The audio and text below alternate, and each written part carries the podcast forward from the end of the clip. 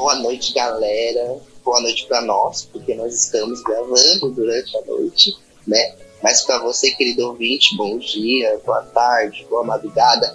Inclusive, nós fizemos uma enquete lá nas redes sociais, né? Perguntando pra galera em que horário elas preferiam ouvir o podcast, gostavam de ouvir podcast, e né, a maioria respondeu noite e madrugada. Então, né, galera da madrugada, galera da noite, é, eu espero que vocês estejam ouvindo esse podcast agasalhados, com meinha no pé, touquinha na cabeça, né? Vamos cuidar. Para você que está em São Paulo e alguns outros estados aí que tá fazendo um frio, a gente tem que se cuidar, né, da nossa imunidade.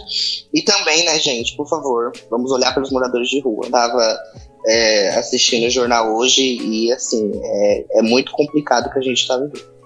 É, enfim, eu só tô dando esse, esse, né, porque a gente sabe que a gente vive no Brasil, que é um país complicado, né, e é sempre bom a gente usar esse espaço para lidar para vocês, né, né, que os lírios do campo, né, para nascer precisa, né, de uma terra bem airada e a, a, gente tem que fazer esse papel, tá bom, gente? Enfim, gente, deixando um pouco de confissões e relatos do nosso dia a dia paulistano de lado, é, eu queria, antes de apresentar pessoas comigo hoje nessa roda, é, falar para vocês que o assunto de hoje, mais uma vez, né, é um assunto complexo, porém não é complicado demais para entender. Mas estou avisando isso para que você, querido ouvinte, né, é, tenha consciência de que para ouvir este podcast, vamos demandar um pouco de paciência e tempo, tá bom?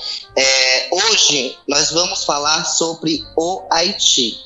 É, nós percebemos que falar de Haiti não é uma coisa muito fácil, porém não é muito complexa e complicada, mas é, nós não vemos muitas pessoas falando do Haiti, né? Nós vemos muitas notícias na mídia rolando sobre o Haiti, porque nós compreendemos o Haiti como um país conflituoso, enfim, de catástrofes, quem não lembra, né, das catástrofes naturais que, né, acontecem no Haiti, enfim. Então, é essa imagem que a gente tem do Haiti, mas a gente não compreende os processos históricos, a construção do país, e sendo um país onde a maioria da população é negra, né? Enfim, de descendência africana por conta do colonialismo e por aí vai, é importante falar sobre o processo de construção para que a gente não olhe para o Haiti como um país pequeno, um país fraco, um país que tem muitos conflitos, mas que, enfim, não, não tem um, um processo histórico digno de, de estar aí em livros de história e, e eu vou apresentar as pessoas que estão comigo aqui hoje. E aí, em seguida, eu vou falar porquê, né? Mais além do porquê que a gente trouxe esse episódio hoje. E relembrar com vocês a notícia que saiu no mês passado, né? Teve um acontecimento aí no Haiti, no começo do mês passado, que teve repercussão na mídia internacional. E aí a gente vai falar sobre isso. Mas enfim, né? Hoje nós temos duas, nós temos três pessoas aqui, na verdade. Uma é a Jéssica, que está aqui na direção do nosso episódio, né, nos bastidores, né, ali olhando o nosso áudio, né, ajudando a gente nessa empreitada, porque agora nós estamos muito chiques, né? Nós dependemos de, de editores, né? É, Tiago, que, que né, tem dado uma força aí pra gente, Tiago já desde o começo do podcast. E também agora nós temos direção, né? Que é a Jéssica, vai ficar ali com o gravador, tá, tá, tá ali com a gente aqui. E para além da Jéssica, que está ali, né, observando o que a gente está fazendo aqui, dando os toques, nós temos os nossos dois historiadores aqui com a gente, né? A gente tem que trazer o historiador, né? Porque no Brasil falta isso, né? E eu vou começar com Danilo, porque o Danilo, que eu chamo né, de pato nos ombros, que é o querido Ernesto. E aí o Danilo está agasalhado com um gato nos ombros. E, enfim, e aí, Danilo? Tá, tá quentinho? Eu gostei desse teu cachecol novo. E aí, pessoal, bom dia, boa tarde, boa noite, boa madrugada a todos vocês. É justamente isso. Ou, normalmente eu me irrito um pouco, ele fica no meu ombro, ele fica andando pra lá e pra cá, enfia a unha no seu ombro e tudo mais. Mas como hoje tá frio, e ele tá mais quietinho, ele subiu ali, enrolou no meu pescoço, pra mim tá maravilhoso. Espero que ele não desça, inclusive, tá, tá resolvendo o problema do frio aqui. E como o Matheus falou, muita gente ouve o podcast de madrugada, né? Então eu sempre gosto de frisar com audição de madrugada. Muito boa madrugada a todos vocês. Pois é, gente. A, a, situação é essa, né? Tá tão frio que o Danilo, né, teve que pegar um gato para agasalhar o seu pescoço. Essa é a situação do Paulistão. Mas, gente, tem um outro historiador aqui com a gente, que ele é super cultura pop, super. Uh, ele não é cringe, né? É o Fábio. E aí, Fábio, como é que você está? Você está agasalhado? Fala, Matheus. Fala, pessoal. Sim, devidamente muito bem agasalhado, diga de passagem. É, diferentemente do Danilo, eu gosto de falar salve pessoal, porque aí é, é genérico para todo mundo, agrega o pai, a mãe, a tia, o papagaio, o gato do Danilo. E bom, sou um pouco da cultura pop, mas sou cringe assim, infelizmente pago os meus boletos, graças a Deus, tudo em ordem. E amo tomar café. Sou cafezeiro, se eu não tomar uma xícara de café, eu não dou bom dia, meu mundo já fica ruim, né? E bom, bora partir pro episódio que vocês todos já viram pelo título, né? Não dá nem para falar que é um spoiler, porque já, já sabem. E bola pra frente. Bom, sem mais enrolações, né? Porque eu sei que eu gosto de falar um pouquinho bastante. E eu falo porque, né, em algum momento vocês não vão mais ouvir a minha voz. Então eu aproveito quando eu tô falando. Mas enfim. Sem mais delongas, né? Só lembrando, né, que o Fábio sem café da manhã acorda com a trilha sonora de Meu Mundo Caiu, Maísa Matarazzo, que é assim que se desenrola todo o resto do dia. Porque e eu né, concordo que eu também sou assim, eu adoro um cafezinho de manhã, porque senão o meu mundo cai também. Mas enfim, gente, sem mais delongas, nós vamos falar hoje sobre a questão do Haiti. Há um mês atrás, o Haiti foi manchete internacional porque, gente, aconteceu uma coisa que acontece, por incrível que pareça, né, acontece de uma maneira até que frequente né, no Haiti. É, o Haiti ele é um país que vive diversas instabilidades políticas há muito tempo, é, que sofreu golpes e golpes e por aí vai. E no mês passado, o presidente do Haiti foi assassinado dentro da sua residência, dentro da residência oficial. E isso virou manchete internacional. Primeiro, porque eh, o que chocou foi a facilidade com que o, o, assassinato foi cometido, né? Se a gente pensar que o presidente é a pessoa mais poderosa, né, no, país, a gente não está falando de meras pessoas que sofrem algum tipo de violência na rua. A gente está falando de um presidente que é assassinado de uma maneira muito simples, né? Já que a situação que desencadeou o assassinato tem muitas brechas e até agora ninguém entende que aconteceu direito. As investigações já avançaram, já temos até né, supostos mandantes, mas ainda não existe uma transparência, uma elucidação concreta do caso. E também por conta desse histórico que o Haiti tem de instabilidade política cotidiana, né? A gente não está falando aqui de uma coisa que acontece de tempos em tempos, a gente está falando de coisas diárias que acontecem. O Haiti, infelizmente, é um país que vive cercado de violência. Né? Enfim, existe um processo histórico que o Danilo e o Fábio vão explicar aqui, né? Mostram por que, que isso acontece. Antes de encerrar esse bloco e passar para o segundo bloco, onde o Danilo e o Fábio vão trazer para a gente as questões históricas, eu quero ler apenas como se deu o assassinato do presidente do Haiti. Lembrando que tudo que eu estou falando aqui vocês encontram facilmente na internet, em qualquer site, né? E, aqui eu não estou falando de opiniões, a gente está falando de notícia, né? Então, qualquer site é válido para que você entenda melhor o que está acontecendo no Haiti. Vou ler uma rapidamente um trecho da notícia que saiu na BBC em português, que tem como título o presidente do Haiti assassinado, de onde são os mercenários estrangeiros presos pelo ataque a Jovenel Moïse. De acordo com as, as assessoras avançando, é, a polícia lá do Haiti descobriu que mercenários, né, é, de vários países, é, inclusive dos Estados Unidos, foram contratados para assassinar o presidente do Haiti. E aí a notícia tem um enunciado que diz: um grupo composto em sua maioria por 16 soldados colombianos, na maioria, mas né, tem estadunidenses ali, assassinou o presidente do Haiti, Jovenel Moïse, no início dessa semana. Então, por isso, aqui é uma notícia de um mês. Então, por isso que tá dessa semana. E aí eu vou falar para vocês agora como que aconteceu. Como que desenrolou o ataque? Assassinos fortemente armados invadiram a casa do presidente, localizada em uma área de Porto Príncipe por volta da uma da madrugada de quarta-feira, numa quarta-feira.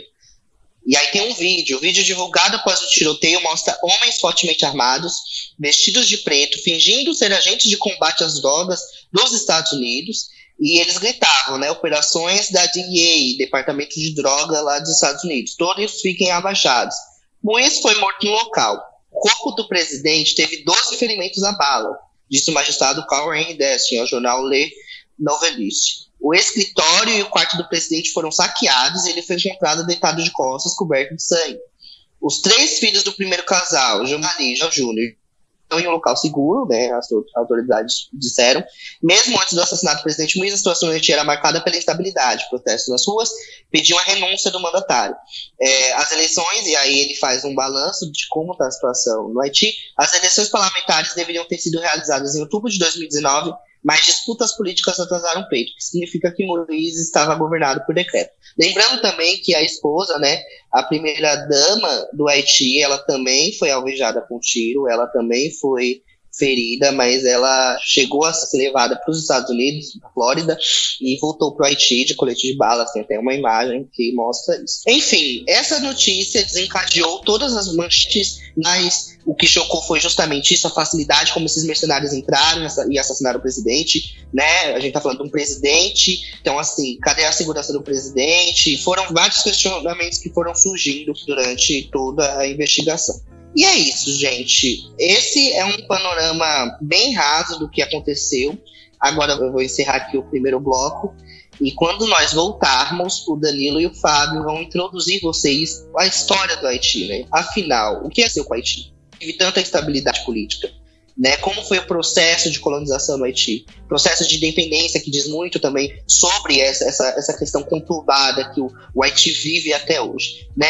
O que o Haiti representa é, em termos até de potência, né? Já que a gente está falando de um país que viveu uma história a plenos vapores, né? Viveu mudanças muito significativas é, e intensas a plenos é, vapores e ainda vive, né? Um país que tem uma situação muito complicada, é, mas que merece muita atenção, mais do que apenas das tragédias que são noticiadas todos os anos. E é isso, gente. Aqui eu encerro o primeiro bloco e no segundo vamos adentrar o mundo do Haiti.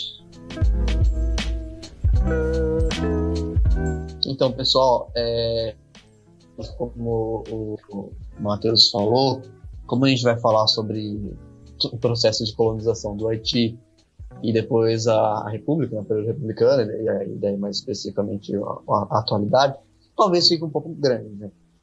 Mas, assim como o, o Matheus falou, vocês podem ir uma dica e ouvindo aos poucos, né? entre as tarefas e tudo mais.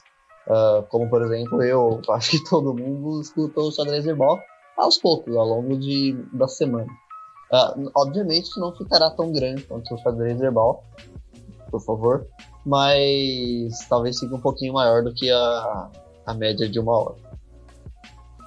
E então a gente vai começar o episódio falando sobre o período democrático, democrático, tô maluco, o período da colonização do, do, do Haiti. Então, a, a, região foi invadida, né, que, que a história tradicional chama de descoberta, mas não, não estamos mais no século XX. A, a, região foi, foi invadida por espanhóis inicialmente, só que os espanhóis ocuparam essa invasão é, principalmente na parte oriental da ilha, deixando de lado a parte ocidental, deixando a mercê a parte ocidental. A parte ocidental é bem famosa na cultura pop, por exemplo, que é a ilha de Tortuga, né? uh, a região ali da, de Tortuga.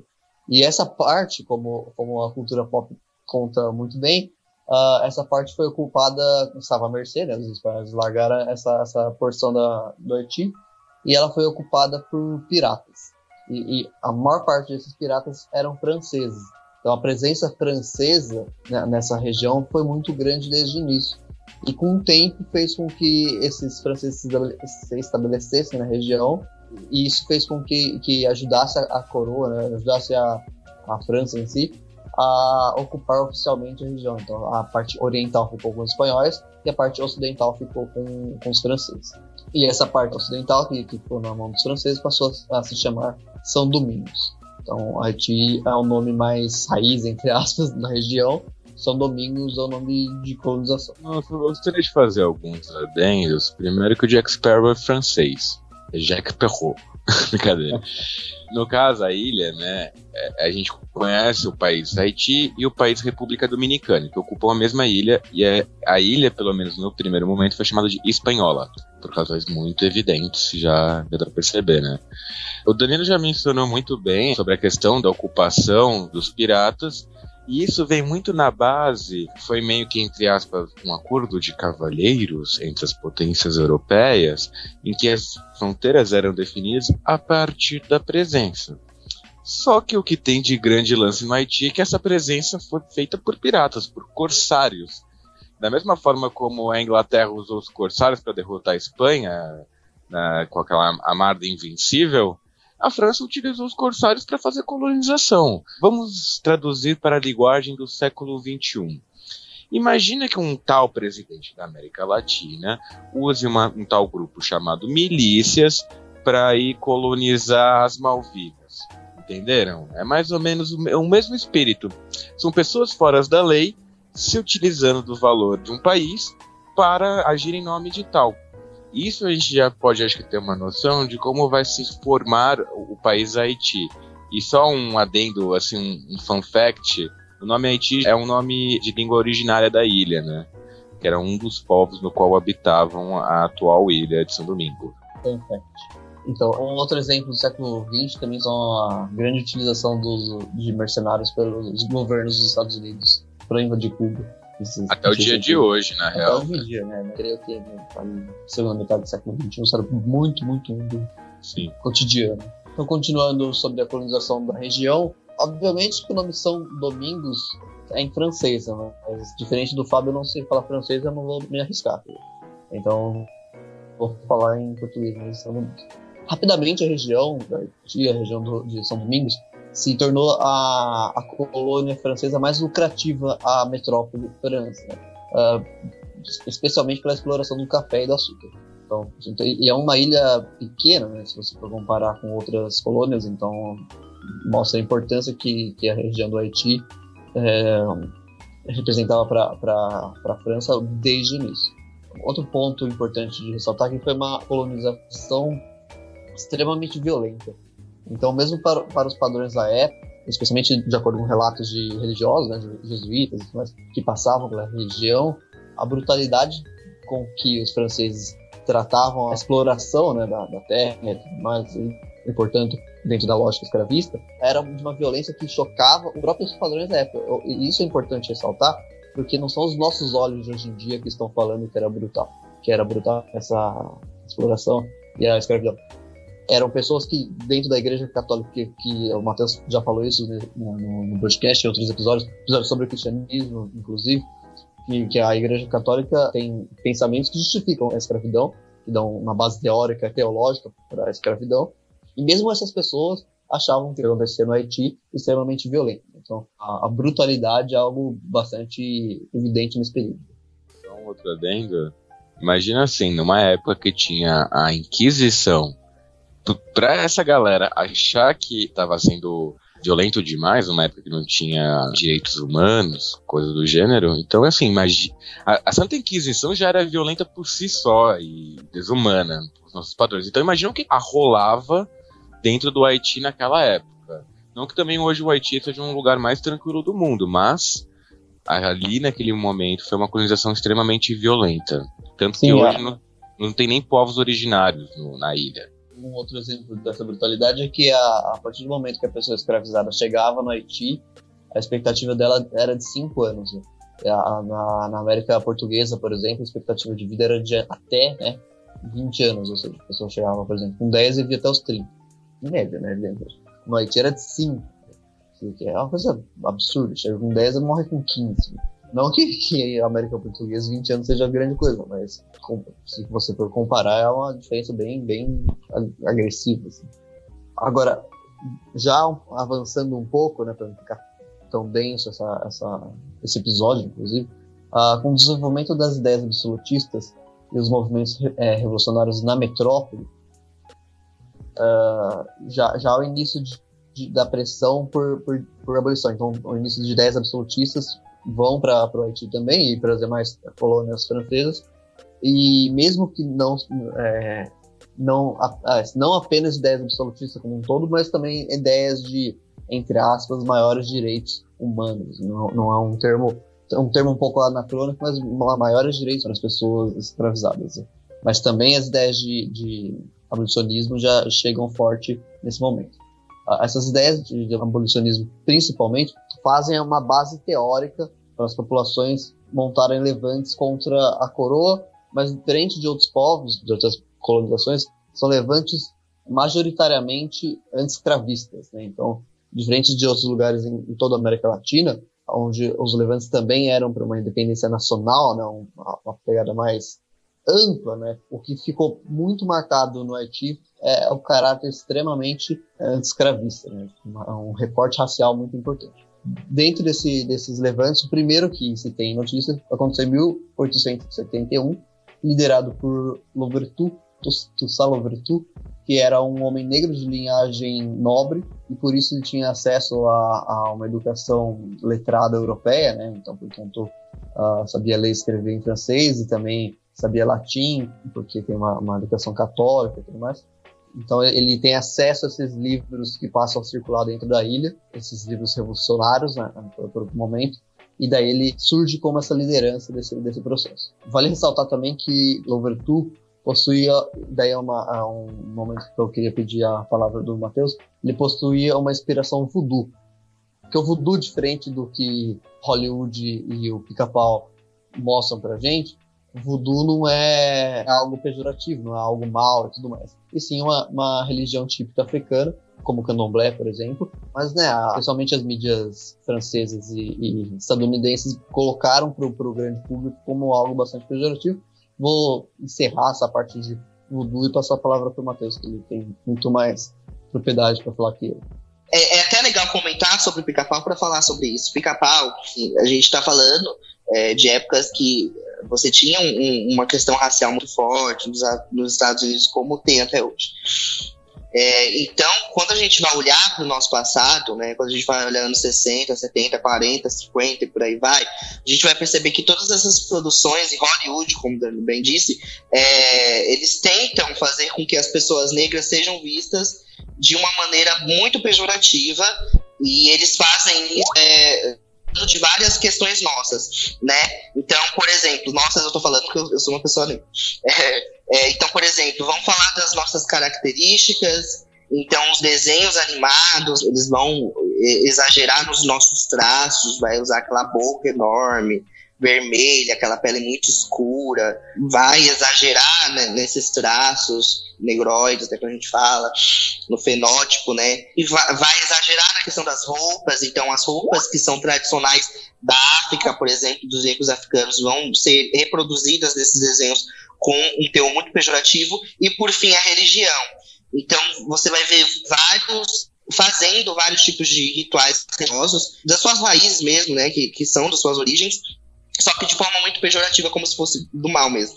E, e é bom ressaltar que assim, o voodoo, é, ele também nasce, ele também é um braço do candomblé brasileiro, né? O candomblé que a gente conhece no Brasil, né? Que a gente tem uma afeição aqui, um, né? enfim, a gente conhece no Brasil. O candomblé ele é uma religião, né? Que tem origem lá na África e quando os negros africanos vêm, né, vêm traficados da África para as Américas, eles trazem essas religiões com eles. Então, eles vão trazer tanto para o Brasil, como vão levar para os Estados Unidos, onde também é praticado o voodoo, e ainda pela alguma parte da, da população negra dos Estados Unidos, e principalmente no Haiti.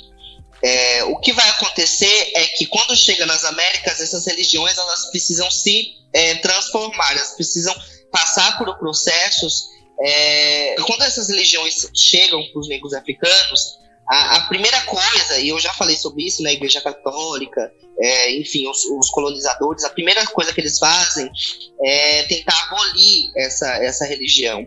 Por quê? Porque a gente está falando de identidade. Você não consegue escravizar, você não consegue dominar é, alguém que tem consciência e certeza das suas raízes, da sua identidade.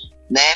A escravidão, é, o, o, sistema também capitalista, né? tudo que envolve dinheiro, ele, ele tenta tornar as pessoas menos humanas e mais mercadorias. E para tornar menos humanas as pessoas, é, é, é, preciso se desfazer dessas características, dessa identidade.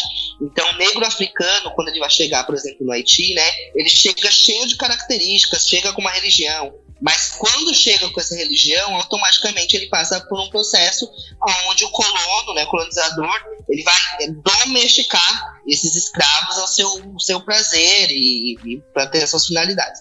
Né? O voodoo, ele, ele mistura um pouco do candomblé, mistura um pouco do, da umbanda também, que a gente conhece aqui no Brasil, né? mas ele tem também é, algumas questões é, bem de magia mesmo, muito de raiz africana mesmo. Então, o que, que a gente vai ver de, de estereotipar, por exemplo, aquela coisa do bonequinho de voodoo. Então, vai ser propagada a ideia de que quem pratica voodoo pega um bonequinho, mexe com magia negra, entre aspas, né? Aquela magia ruim, aquela magia pesada, né? Porque é isso, toda religião que vem da África, ela não é boa, né? Ela nunca é boa. Ela é sempre ruim. Ela é sempre usada para derrubar alguém, para fazer mal a alguém. Então, o Haiti ele passa por um processo, os negros é, africanos que estão no Haiti, eles passam por um processo de desumanização, né, que é essa, de, de combate à sua religião, mas no Haiti, é, é, o, o, que a gente vê é um processo que acaba que vai, mas não vai, porque Diferente do, das outras Américas, por exemplo, no Haiti a gente vê que essas religiões elas vão se fortalecendo de alguma forma e vão se reafirmando, né? Eu acho que aí dá para a gente diferenciar um pouco dos conflitos, né, étnicos, raciais que existem nas nossas Américas contra o processo de escravidão, dos outros como o Brasil nos Estados Unidos, né, é, que também teve um conflito, mas eu acho que o Haiti ele representa muito melhor a questão do conflito étnico-racial a partir do momento da reafirmação dessas etnias, né. Então, o, quando o voodoo ele vai passar por esse processo de transformação dentro, dentro da Haiti, ao contrário do que acontece no Brasil, por exemplo, que o candomblé se torna um banda, né, que vai juntar o catolicismo, vai juntar os orixás aos, aos, seres originários, como os caboclos e os índios no Brasil, no Haiti vai surgir um, um, um, tipo de voodoo que é bem característico do Haiti. Então vai surgir um voodoo haitiano. Ele vai ser transformado preservando a ideia, né, sua raiz, mas vai virar um voodoo do Haiti mesmo, não um diferenciado do, do, da África, mas continua é, é voodoo. Então, Hollywood, ele, ele prestou muito esse serviço, né? E contribuiu muito para que o, o mundo, né, como um todo, é, olhasse para esses países é, africanos, ou que tem uma maioria negra, enfim, são descendentes de escravos e por aí vai, é, olhassem para esses países e ligassem também essa, essa ideia de, de não só de mulher ruim, mas é, o negro que está no Haiti, que pratica o voodoo, é ruim, por isso é ruim, porque é, se a religião que predomina no Haiti é o voodoo e o Haiti está do jeito que está, é por causa disso, né? E aí vai se, vão, vão se criando as, na história essas justificativas, né? Então vai vir a igreja católica, né, para tentar colocar as coisas no lugar que ela acha que tem que estar. Tá. Enfim, o voodoo, ele é, é para deixar bem claro, né, só para encerrar minha fala. O voodoo, ele é, é, irmão direto da Umbanda e do Candomblé, tá? Surgem do mesmo lugar. A diferença é que, de acordo com esse processo histórico, esses contextos históricos, eles vão é, se transformando de maneiras diferentes. E, na minha opinião, né, observando que existe o, lugar que em todas as questões, né, mais é, seguiu essa ancestralidade é, e mesmo com Hollywood ali, né, dando essa imagem pra gente através dos desenhos animados, e que faz, e, e, e com, enfim, não só com a religião, mas com tudo, tudo aquilo que é referente a, aos negros africanos é, a, e aos negros é, que nascem, né, descendem desse processo violento de escravidão no mundo. Eu acho interessante o que você falou, Matheus, até porque não sei se o Danilo também teve esse insight de lembrar das aulas do Amailton, sobre a conexão que se criou no, no Atlântico justamente pelo mercado de escravos, né? É, tanto que a gente vê essas semelhanças entre o voodoo, uh, o candomblé e a santeria de Cuba, vem muito dessa questão da escravidão, né? Porque, querendo ou não, os pontos daí, da onde saíam os escravos eram basicamente quase que os mesmos, e os escravos, alguns iam para a América do Norte, outros iam para a América do Sul. Uns iam para Cuba, outros para o Brasil, mas eles levavam a sua cultura e a sua religião junto com eles. Tanto que é até interessante observar, Cuba e Brasil têm muita similaridade nesse quesito com a santeria e o candomblé. Os orixás são iguais, parecidos. Fábio. Oi. Não sei se você lembra, a gente assistiu uma vez a Pernambucanos. Pernambucanos, no festival de cinema latino-americano, muito bom. Sim, sim, a gente foi juntos, por sinal. Exatamente, eu lembro, 2000, eu lembro lá, 2013, 12, 12, 12 foi o primeiro ano de faculdade. É, é bem, esse filme é bem legal porque ele mostra justamente esse ponto. Tem o ponto da santeria que ele fala, né? É, e você vê os rituais e é, é, é, uma, é tipo um troca de famílias versão cult, vamos dizer assim. E aí a mulher que era de Pernambuco, ela foi num, num terreiro de santeria, ela falou, meu, isso aqui é o que eu faço no, em Pernambuco, no candomblé, é igualzinho, não muda nada. Tira a cachaça, bota um. É isso, e os dois vêm da, da, da cana de açúcar. Ou seja, deve, não sei qual a diferença que tem. Na, nos Estados Unidos, isso não vai acontecer. A, a, a religião africana ela vai ser duramente repreendida, só que ela também não vai inibir é, o negro de exercer a sua identidade nesse sentido. Tanto que você vai ver, por exemplo, na questão da religião, o, o negro ele africanizar o cristianismo. Tanto que você tem aquelas cenas que, que estão povoadas no nosso imaginário, das igrejas do Harley, da música, da dança não tem nada mais africano do que música e dança nesse sentido. Então, assim, ela vai contrapor justamente o que é uma igreja protestante, anglicana, católica, padrão, daquela coisa do ritual, para uma expressão corporal, para uma expressão musical. É isso justamente que vai acontecer nos Estados Unidos. Ele não vai ter esses links com a cultura africana direta, como o Brasil, Cuba, com da onde eles mais bebem, se não me engano, foi da cultura Yorubá. Peço desculpas ao meu professor de África, Mailton, se eu estiver errado. Mas é mais ou menos por esse link. Retornando então para o Haiti, para a gente não já fugir muito, ficar degladiando sobre religiões, no Haiti, nesse processo, a gente vai estar mais ou menos no século XVIII. Vai acontecer uma coisa bem interessante que se chama Iluminismo, a ideia das luzes, que vai culminar na Revolução Francesa. A Revolução Francesa vai ter aquele lema clássico: liberdade, igualdade, fraternidade, só que para nós, não para os outros, não para as colônias, não para os negros. E o Haiti, como a gente já sabe, ele era majoritariamente negro. Haviam alguns poucos brancos que comandavam a ilha, mas a sua população, no geral, era de negros. E aí, justamente por essa grande maioria de negros, o voodoo, como a gente havia falado, vai se preservar muito bem no Haiti, e levando então aos movimentos consequentemente na Revolução Haitiana, que vai ser conhecida como o haitianismo, que vai ser a independência, que o Danilo vai falar melhor. Só um detalhe, quando a independência do Haiti aconteceu, a elite evidentemente branca brasileira, já naquela época, no século início do século XIX, vamos dizer que um certo orifício do corpo se fechou muito, muito, mas muito mesmo, porque só para dar um resumo, o Brasil, mais ou menos, naquela época tinha 3 milhões de pessoas. 1 milhão de brancos, 1 milhão de negros e 1 milhão de escravos. Negros, no caso, então, libertos. Eles eram livres, então, tendo uma maioria de pessoas negras. Os caras fizeram as contas e falaram: se aconteceu o que aconteceu no Haiti, a gente tá ferrado. Mas claro que não aconteceu. Esse medo vai ser uma coisa que vai ter na América Latina como um todo, principalmente naqueles que tem bastante uma comunidade negra muito forte. Mas enfim, isso, isso já é spoiler. Eu vou passar a palavra para o Danilo para ele justamente poder explicar o processo de independência do Haiti. É, só fazendo um pequeno adendo aqui, eu, quando eu falei que o primeiro levante negro foi, que foi liderado pelo Toussaint Louverture, eu falei que foi em 1871, uma baita viagem, foi em 1771 um século antes. É, então, só para me corrigir aqui. E, e a parte interessante é, foi que esse primeiro levante, ele, daí é uma questão puramente geopolítica, esse primeiro levante é, foi, teve o apoio de espanhóis. E por que é puramente geopolítico?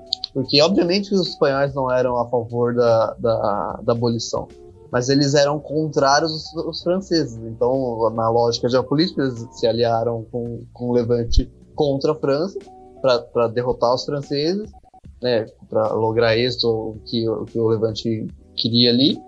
Mas, no, no, eles também, no, dentro da cabeça do espanhol, o plano era conseguir derrotar os franceses, depois a gente ataca o, o Levante.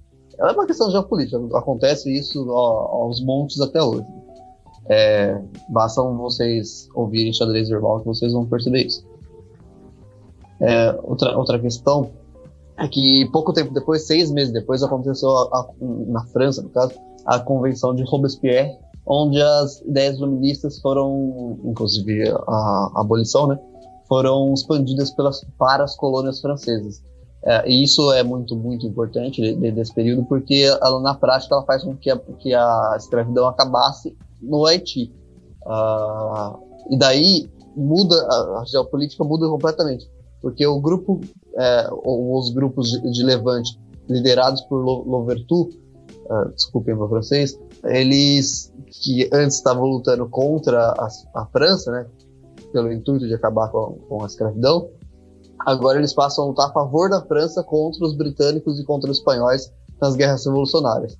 E isso deixa muito, muito claro que o, o, o interesse deles na, na, na, na, formação dessa guerrilha, praticamente, é um interesse anti-escravista, anti um interesse com um recorte racial muito grande. Novamente, uma diferença muito clara em relação aos levantes da América do Sul, por exemplo, que tinham é, questões é, raciais também, mas também tinha um, um interesse uma independência nacional, um projeto de independência nacional mais amplo, não, não pegando recorte, entre aspas, apenas é, anti-escravista. Isso, inclusive, com, com a questão do Haiti, significou uma, um, uma questão de conflito posterior, mas isso a gente vai ver daqui a pouco.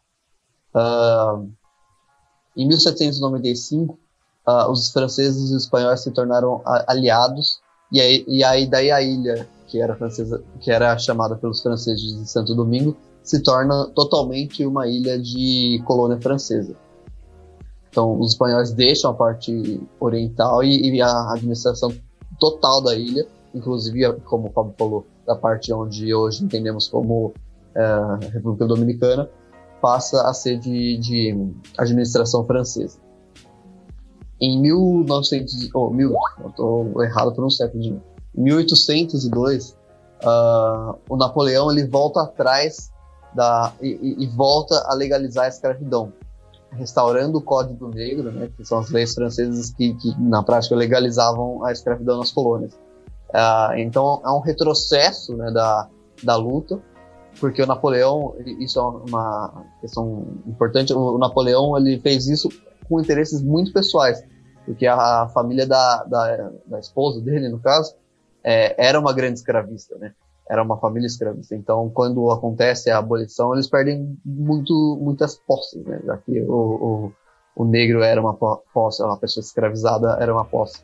Uh, então, quando acontece a escravidão, é um problema para a família do Napoleão. Em 1802, pressionado pela própria família, então, vocês verem como o antigo regime é uma coisa peculiar, uh, Napoleão volta atrás e, e reestabelece a escravidão. Uh, como consequência do restabelecimento da escravidão, o Louverture ele, ele, organiza, ele já era uma figura muito grande dentro do, do Haiti, ele organiza uma, uma constituição própria, uma constituição paralela e se autodeclara governador-geral do Haiti.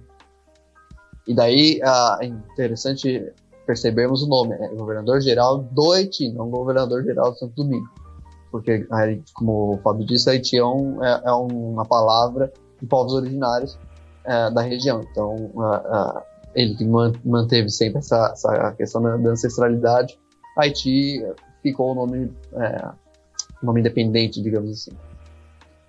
Uh, então, uh, isso é então interessante porque novamente, a terceira vez que eu vou falar isso, novamente traz a, a questão do reporte racial essa nova Constituição e essa, essa independência, esse processo, só, só, só avança novamente, né, em todo o período dele, ele só, só avança por conta das questões do recorte racial e da, e, e da escravidão. Então é diferente, novamente, dos, dos processos de formação de, dos novos países da América do Sul, onde tinha questões uh, econômicas das burguesias emergentes ali e tudo mais, que foram formando as independências, etc. Uh, o Haiti, o recorte é, racial é muito, muito, muito fundamental.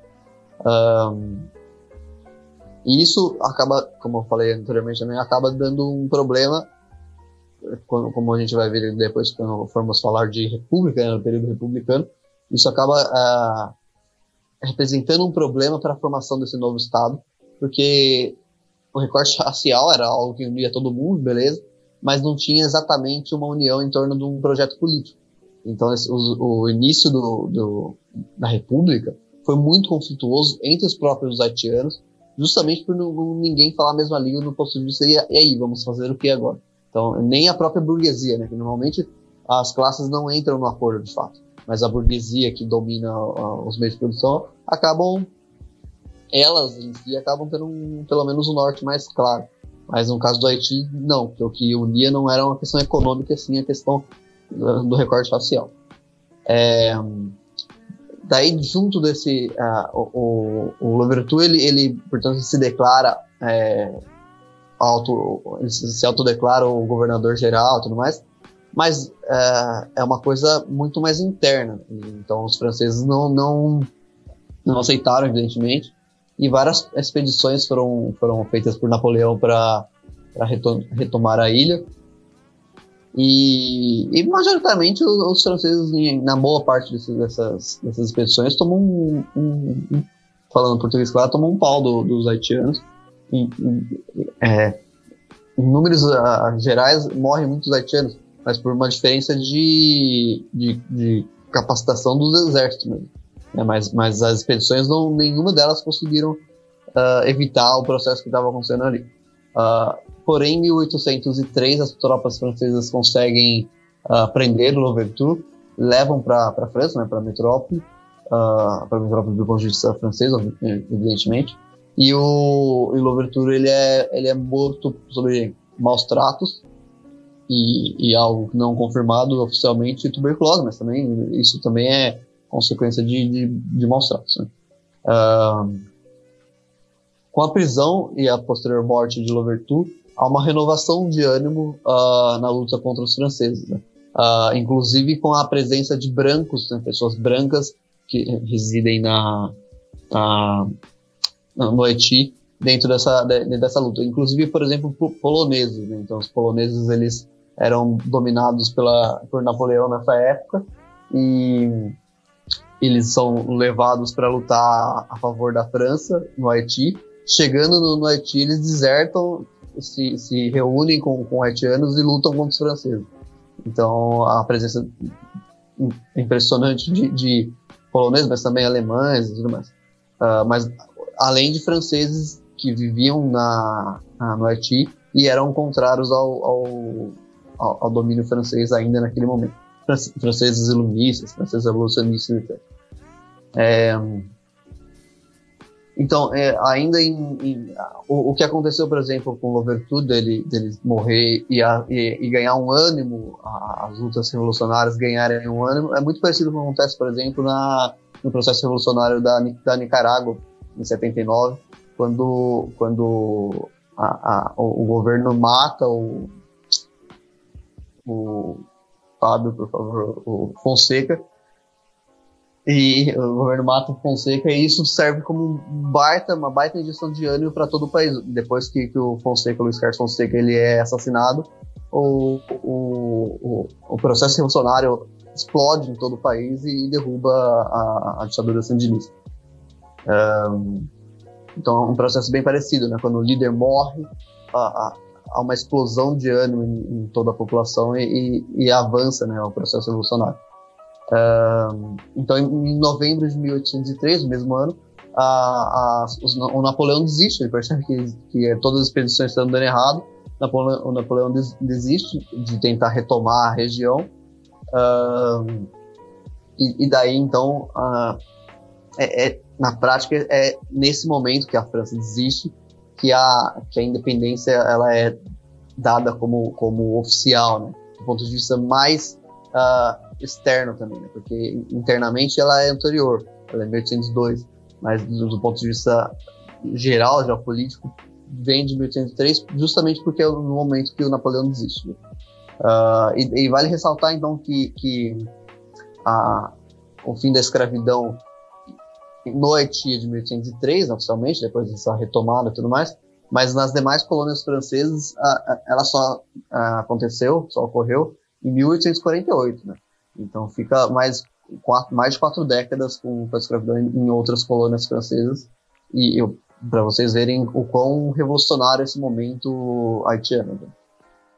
Só fazer algumas colocações sobre o que o Danilo falou, muito bem, diga-se passagem.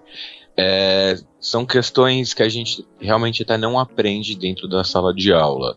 Porque tem um momento que, uh, por exemplo, já me fugiu o nome da pessoa, porque eu odeio a língua francesa, mas o Toussaint Louverture, ele já vai ser considerado o primeiro chefe de Estado enquanto governador-geral, vai ter esse período de guerras, onde o Estado do Haiti ainda não vai, no, no caso ainda Saint-Domingue, né, sei lá como é que se fala em francês, ainda não vai ter uma, um reconhecimento internacional, e só quando Napoleão, no caso em 1804, só fazendo essa pequena correção, vai reconhecer, e aí vai ter um caráter realmente de fato de um Estado independente.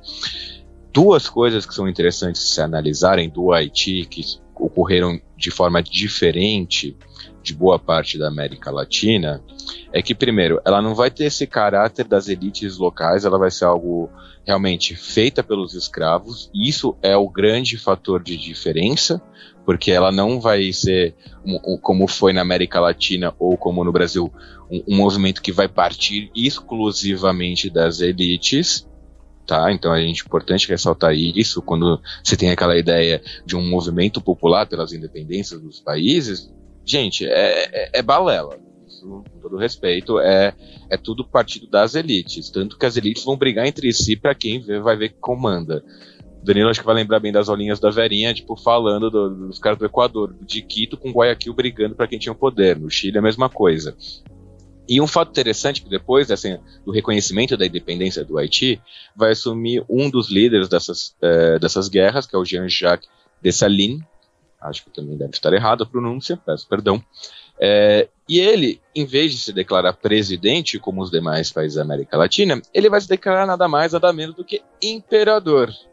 E, vai e o Haiti vai fazer parte da Santíssima Trindade das monarquias americanas, isso se você não contar o Canadá, que até hoje é uma monarquia, tendo Elizabeth II como sua rainha, ele vai ser uma monarquia junto com México e Brasil, que vão ser também monarquias. O México vai ser por dois períodos, o Brasil a gente já conhece até aqui muito bem, só que no Haiti vai ser assim: ele vai se declarar imperador e no mesmo ano ele vai ser deposto.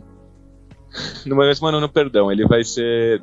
É que ele entra no poder, no caso, enquanto governador geral, depois ele se declara imperador, dois anos depois ele morre, chega o outro, o Henri Christopher, vai virar presidente, vai se declarar rei, aí ele vai passar pro Henrique, ou Henri II, que não vai nem assumir, aí fica aquela coisa de presidente vai, presidente volta, presidente vai, ainda vai ter mais um terceiro imperador, Faustino I, e aí vai conseguir a, a ordem da, da, da República, né?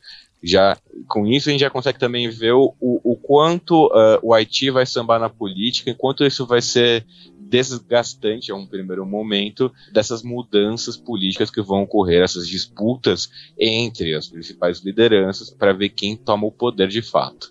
Sim, sim, isso evidencia também a, o fato da independência não ter sido um plano econômico político, né, não ter sido o motivo principal econômico político, sim racial. Então, é o que eu falei antes, né, a, a união em torno da luta era anti-escravista. Então, quando, quando chegou ali, porque a, a, acontece muito, aconteceu muito na América do Sul, das burguesias degladiarem pelo controle ali, mas mesmo degladiando pelo controle, é porque cada um queria o osso para si, né? Mas, mas a, a ideia da, de, de, dessas várias burguesias era a mesma, assim, o domínio burguês sobre aquilo. Mas é que daí a, a luta era, era, pelo osso, né? Pelo maior poder. Uh, no, no, Haiti, não. No Haiti, o que unia era a luta escravista. a, o recorte racial muito, muito evidente. E daí cada um tinha uma ideia diferente de, de o que fazer depois, e daí foi um caos. Uh, mas voltando agora para esse momento, o governo dos Estados Unidos não reconhece a independência do, do Haiti e é justamente pelo mesmo motivo que o Fábio falou da elite brasileira, que assim como no Brasil, nos Estados Unidos a população negra era muito grande e vamos perceber que o Haiti e os Estados Unidos são países geograficamente muito próximos, então é muito fácil de chegar aos ideais revolucionários, os ideais uh, iluministas e, e, e o exemplo, né? De que as pessoas negras de um país não só conseguiram a sua abolição, como conseguiram a independência. Imagine isso chega e circula nos Estados Unidos. Então, os Estados Unidos não reconhecem a independência do Haiti, não por uma questão estritamente política, econômica, mas sim por medo. A elite estadunidense ficou com medo de, de acontecer nos Estados Unidos, no sul dos Estados Unidos, evidentemente, a mesma coisa que aconteceu no Haiti. O sul dos Estados Unidos normalmente é bem perto do Haiti.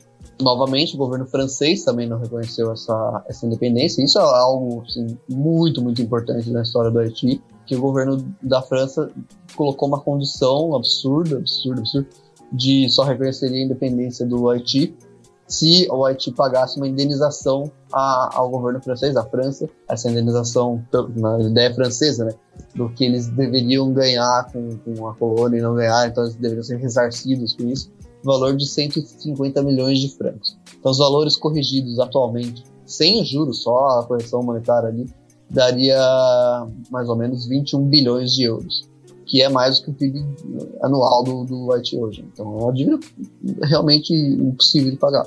Ah, para conseguir pagar o, essa dívida, para conseguir honrar essa, o pagamento desse absurdo, o governo haitiano teve que contrair diversos empréstimos com bancos e outras nações ocidentais. Então, basicamente o, o Latif endividou com todo mundo ocidental. Né?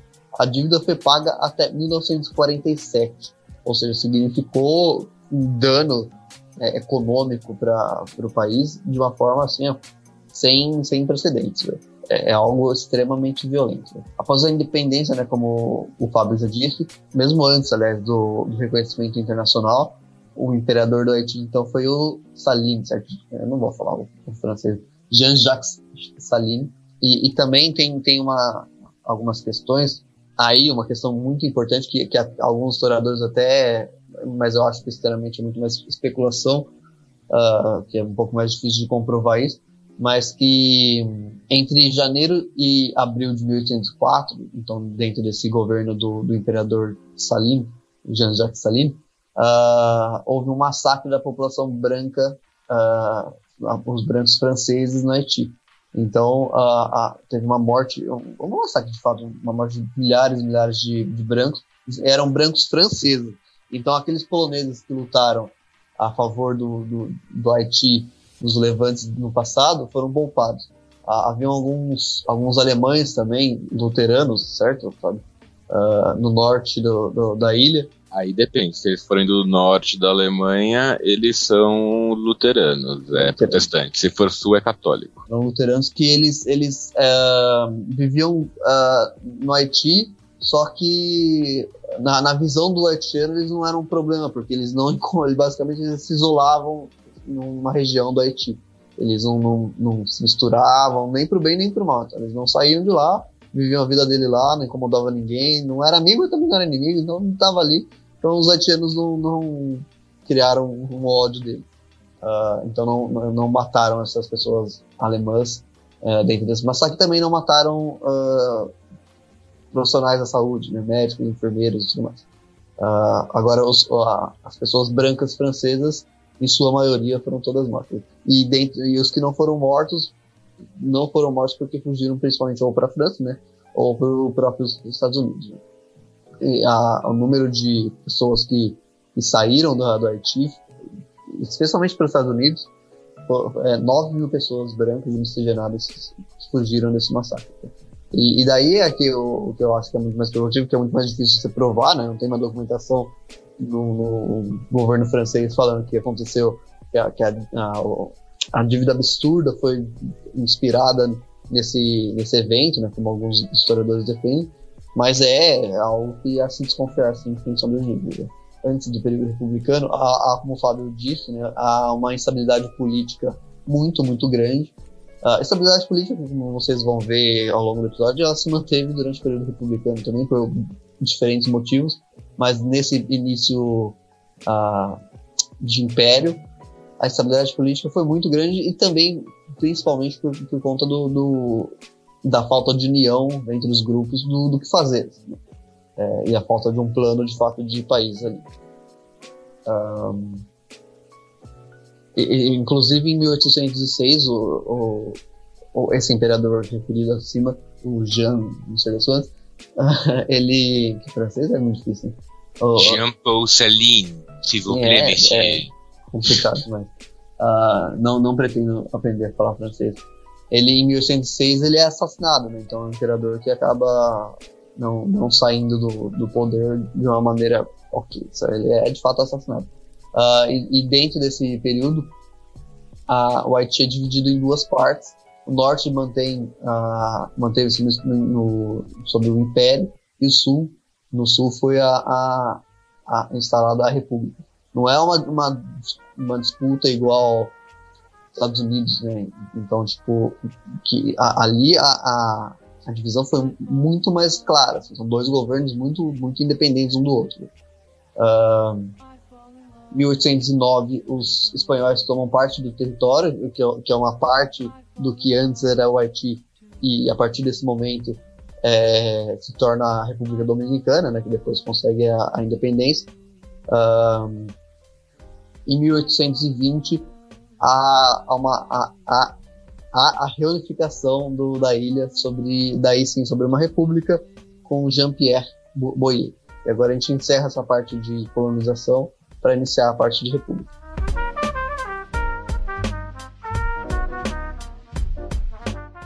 Então, pessoal, ainda agora falando sobre a República Haitiana, um pequeno adendo, o governo de Boyer, ele cometeu o que eu acho um erro, sinceramente, foi estratégia, ele iniciou uma guerra, uma, não foi bem uma guerra, mas uma ocupação, algo entre guerra e ocupação, que foi a ocupação do, do da República Dominicana, que ele tinha como intuito, dentro da, da ideia dele, era o seguinte, é que a República Dominicana até ontem, entre aspas, era parte do território haitiano, então os irmãos que ali estão são haitianos também, então vou entrar lá, ocupar o território, acabar com a escravidão lá, isso é um motivo nobre, beleza, mas ele não, não contou que o, o pessoal da República Dominicana não ia achar tão legal assim.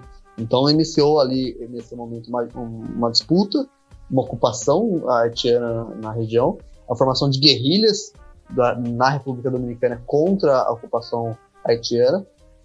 E logo depois uh, teve a, a, a, questão da dívida né, com os franceses, ou seja, os haitianos tinham uma dívida enorme para pagar com os franceses e estavam no meio de uma guerra, é uma coisa que naturalmente já gasta bastante coisa.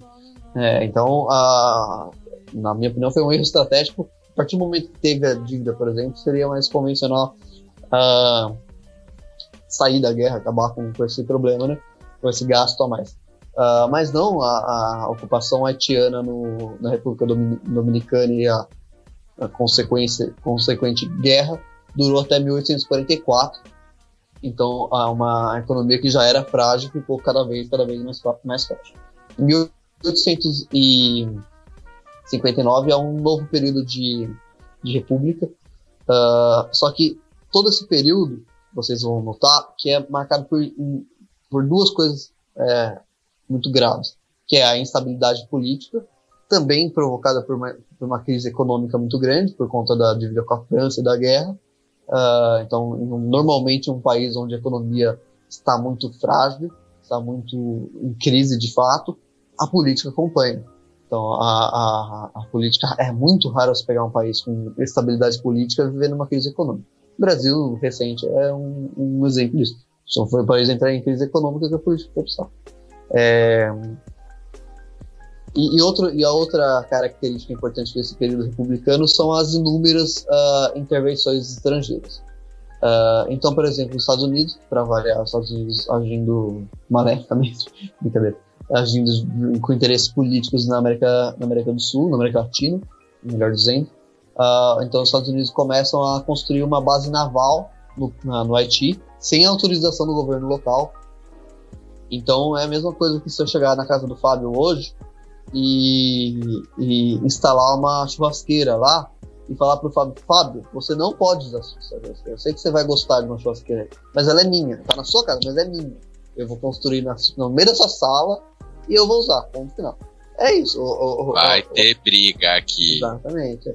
Só que eu e o Fábio, as forças de guerra são parecidas. Agora, Estados Unidos e Haiti nem tanto, né? então já fica um pouco mais desequilibrado. É, quando, o, quando o presidente é, se opôs a essa essa agressão né, dos Estados Unidos, ele foi deposto do cargo. Você mostra, então, portanto, que, que o presidente foi defender os interesses nacionais, só que os outros grupos de oposição e tudo mais eram tão fortes, tão amplos, tão grandes, que conseguiram depor o, o, o, o próprio presidente, só porque ele quis defender a, a nação. Uh, em 1915, o presidente que foi eleito foi linchado em praça pública por opositores políticos, uh, aproveitando-se desse fato os Estados Unidos decidiram ocupar militarmente a, a região, ou o país, uh, para, entre aspas, restabelecerem a ordem.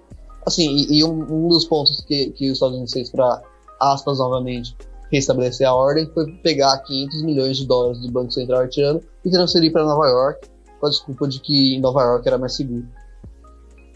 Nós, nós, todos nós sabemos que é, é uma desculpa esfarrapada.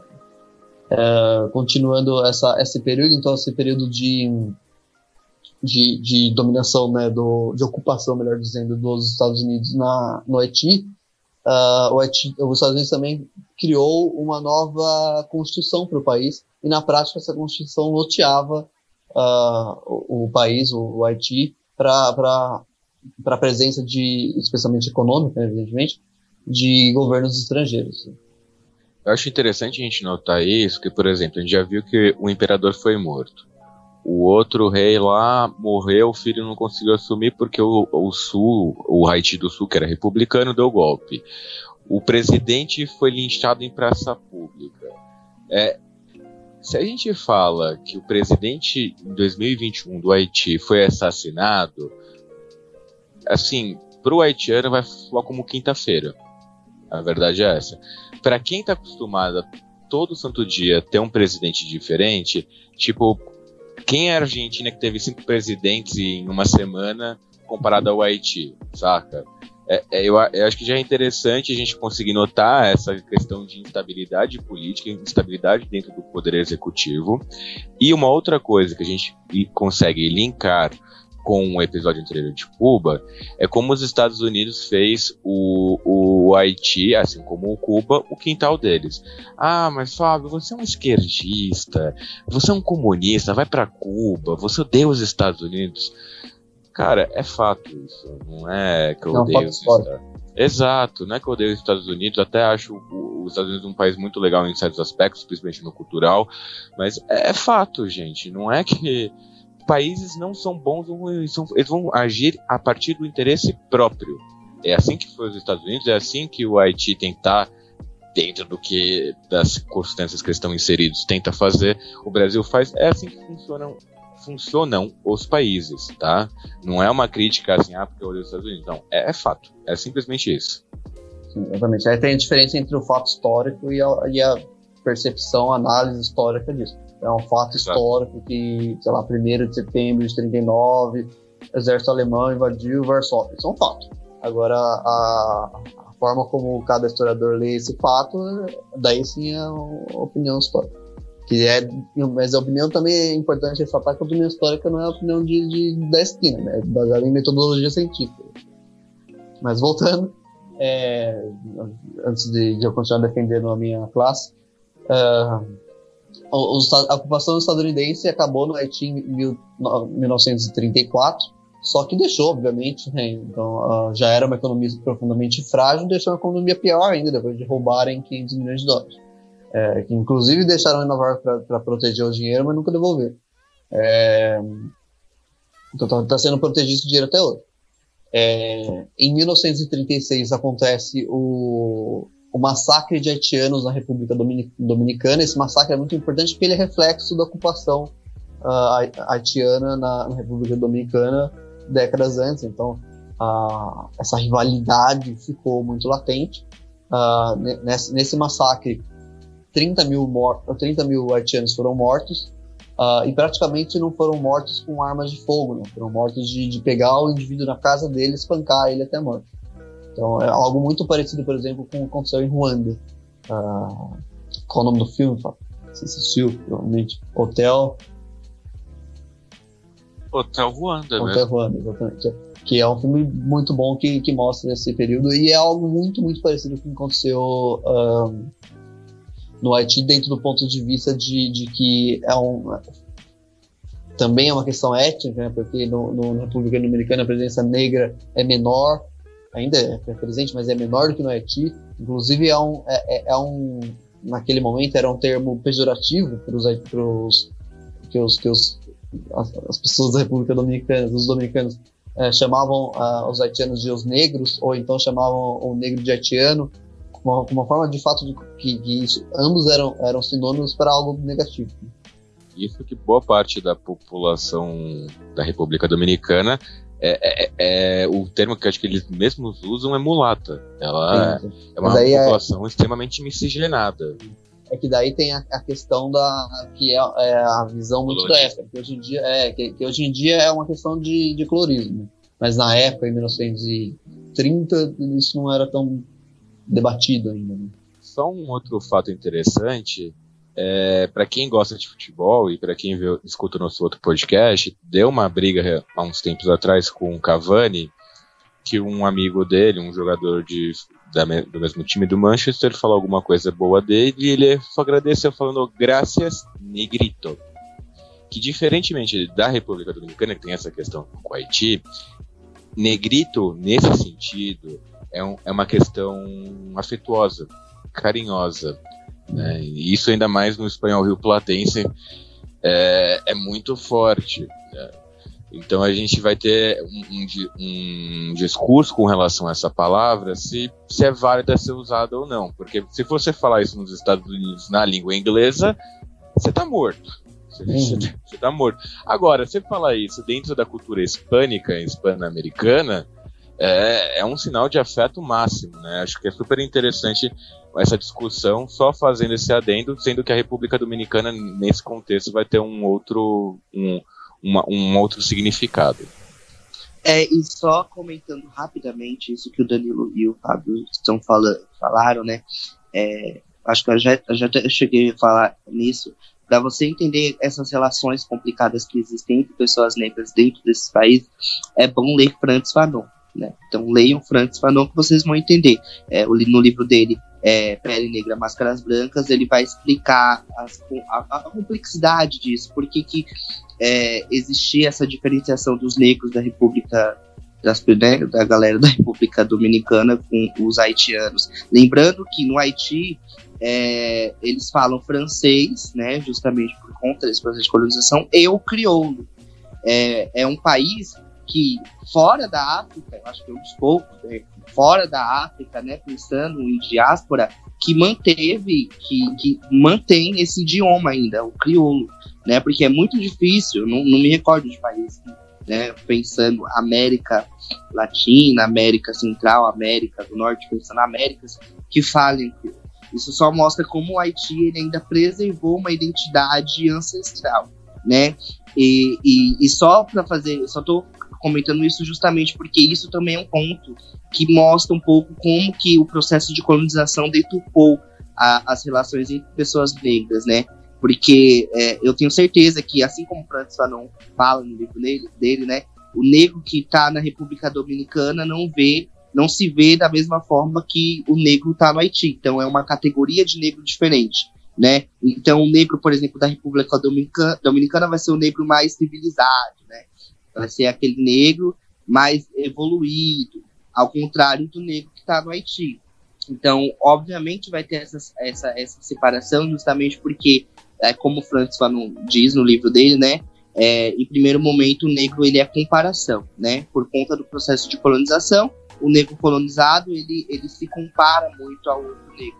Então, ao, aos poucos, ele vai deixar de falar o crioulo, vai falar o francês, é, e aí ainda existe essa coisa no Haiti de se falar crioulo e francês, né? Porque eles preservaram essa ancestralidade dele.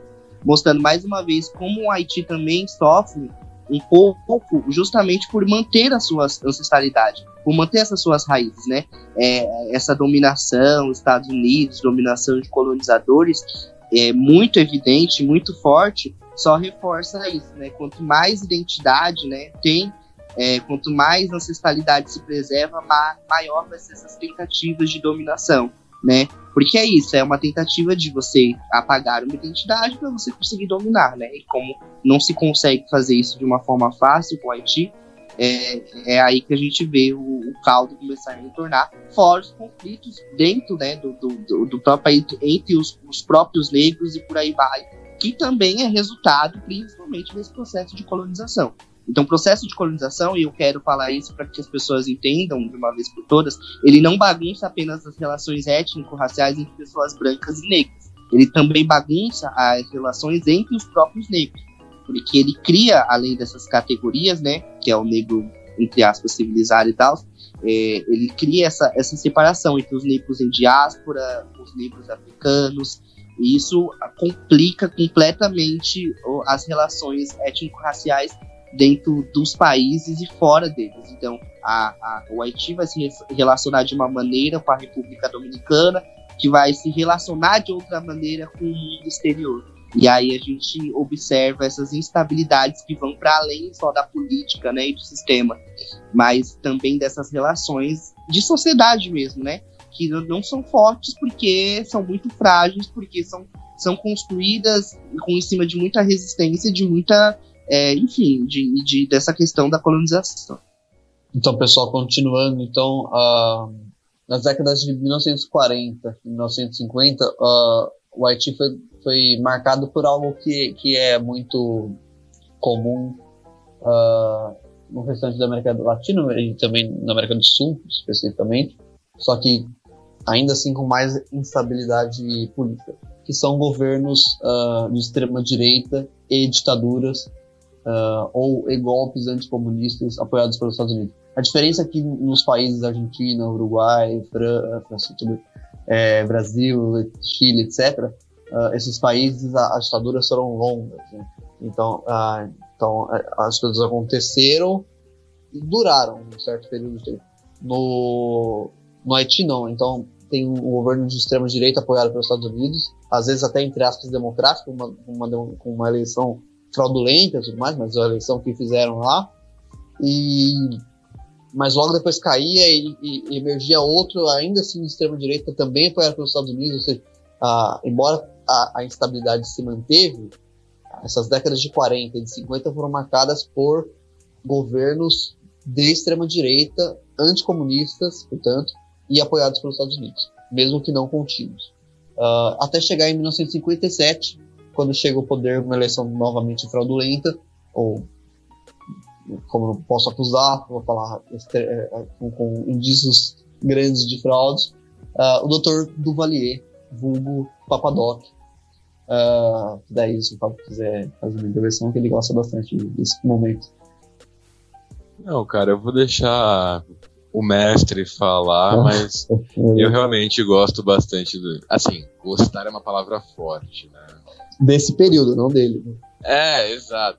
É que a, a, figura dele também, assim como o filho dele, o Baby Doc, eles vão ser bem, vamos, vamos dizer assim, peculiares, né? Sim, exatamente. E importantes também, não de um jeito bom, mas importantes. Sim. Uh, então ele, ele chega ao poder em 57, em 64 ele se declara presidente vitalício, olha que coisa maravilhosa, é, dentro de um alto golpe. Eu sou tão com... bom, mas tão bom que eu nem preciso de eleição mais, cara. É, exatamente. Eu posso ficar pra da vida. É um novo imperador. É, com novamente com para variar o apoio, apoio dos Estados Unidos, já que o Papadoc se colocava como altamente anticomunista. Então todo mundo que era anticomunista, até hoje em dia, os Estados Unidos apoiam. O Papadoc ele desconfiava bastante das forças armadas é, achava, portanto, que as Forças Armadas não eram instituições confiáveis uh, ao lado dele e poderiam dar um golpe, mas e com isso ele cria a própria polícia, como se fosse uma milícia mesmo, chamada, vou tentar falar, Tantan Bakut. Uh, e, que, e essa milícia, essa polícia paralela, essas forças armadas paralelas, elas perseguiam publicamente todo e qualquer opositor, do mais brando ao mais revolucionário, entre aspas, uh, inclusive apresentando seus restos mortais em praça, em praça pública para servir de exemplo uh, para outras pessoas que, quiser, que em algum momento pensaram em, em, uh, em se opor ao, ao regime. e é uma medida, vamos combinar, bastante medieval. então, e também a, esse período de, do, do Papadoc foi marcado por Tata Macum. Outras características, então, do, do, desse período do Papadoc é, obviamente, igual toda ditadura, uma corrupção desenfreada. No caso do, do, do, do Papadoc, uma corrupção da família, né? Então, uh, dinheiros, valores de dinheiro que chegava, chegavam ao Haiti internacional, por exemplo, dos Estados Unidos, bancava esses regimes, a, a, a, corrupção nem passava pelo resto do país, ficava só na família Doc.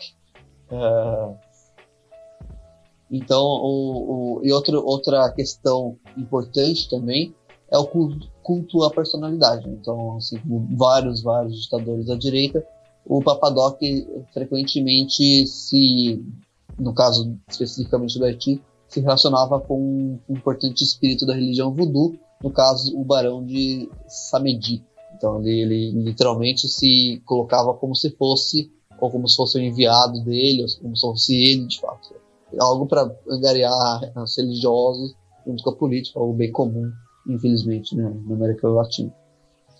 Uh, como eu acabei de falar, os Estados Unidos bancava, bancavam a ditadura, né, como aconteceu no Brasil, por exemplo, os Estados Unidos uh, economicamente bancava a manutenção da, da, dessa ditadura, justamente pelo caráter anticomunista desse governo. E o Papadoc morre em 1971 e, e é sucedido por, pelo seu filho Jean-Claude do, do Valier, o Baby Doc. Uh, e, e, o Baby Doc se manteve no poder até 1986. O, o governo de Baby Doc, portanto, ele, ele, é caracterizado também por muita corrupção e muita violência, mas é uma violência, entre aspas, mais branda. É, é ele, ele, por exemplo, ele não expunha o, os, os restos mortais dos opositores em praça pública. Não significa que ele não matava, né? ele só não expunha. Ele, e, e não quer dizer que ele seja uma boa pessoa também. Ele não fazia isso, uh, aliás, ele fazia isso de não expor os restos mortais dos opositores em praça pública, justamente para conseguir um apoio maior internacional, inclusive com remessas de dinheiro e tudo mais. Uh, outra característica importante também foi que o Baby Doc percebeu que o Haiti poderia ser uma importante, uma, uma importante fonte de lucro para o governo do Haiti, seria o turismo. Então, o período que, que o governo abriu o país profundamente para o turismo e deu certo. Nesse momento, o, o turismo se, se estabeleceu como uma importante, uma fundamental fonte de renda, de lucro uh, para o governo. Porém, como eu acabei de dizer, há uma, uma, uma manutenção da perseguição política isso causa algo muito sério no, no Haiti até hoje, então isso acontece até hoje, que é a fuga de cérebros, né? Então, a fuga de cérebros é o quê? Então, as pessoas que, que conseguiram uh, chegar a, a, cursos superiores, mestrados, e conseguiram se especializar em, em diversas áreas, passaram a sair do país, passaram a sair do país. E, e o, o, problema disso, por exemplo, é que causa uma, um problema de infraestrutura no país, porque, ah, como em todo lugar acontece, a, a infraestrutura vai, vai envelhecendo e tudo mais, a, as construções, e precisa reformar, precisa mudar a urbanização e tudo mais. E em determinado momento no governo Baby Doc não, não era possível fazer isso, porque existia a ideia de que era, isso era necessário, mas não tinha engenheiros, não tinha arquitetos, não tinha pessoas capacitadas para montar os projetos, porque todos tinham saído do país fugindo dessas ditaduras. Fazendo um, um adendo sobre o Papa e o Baby Doc, é, que eles vão ser caracterizados né, por essa violência sanguinária, é, vão trazer os ele elementos da religião voodoo a seu lado, com que até vai fazer ter uma briga com a Igreja Católica. O próprio Papadoc ele vai brigar diretamente com a Igreja Católica. O João Paulo, o, eu já estava no, no, francês. O João Paulo II é, vai criticar publicamente o Papadoc ou Baby Doc, já não lembro qual que era que ele vai criticar, mas alguns fatos. Foi o Baby, né? Sim. É, o Baby, ele já vem um pouco depois do João Paulo. É, só que é, tem coisas também dentro deste governo que foram caracterizadas, entre aspas, entre muitas e muitas aspas, como boas. Por que eu digo isso? O primeiro e mais importante fator, o governo Papadoc e Baby Doc vai ser o maior período de estabilidade política. É uma ditadura sanguinária? É uma ditadura sanguinária. Matam os opositores? Matam os opositores. Mas vai ter estabilidade. Uma estabilidade é, faz com que não haja uma fuga de capital tão grande é, em governos que vão se revezando, né? Revezando não seria essa palavra também, mas vão mudando a cada, a cada hora do dia. Então já vai ter uma, uma estabilidade, vai ter o, o, o avanço do turismo, porque afinal o Haiti é uma ilha caribenha, com lindas praias. Quem não gostaria de estar no Haiti, ainda mais quando você é um francês que mora na Bretanha, onde só vê coisa feia? Você vai lá para o Haiti, você vê uma praia maravilhosa, uma natureza exuberante e por assim vai em diante.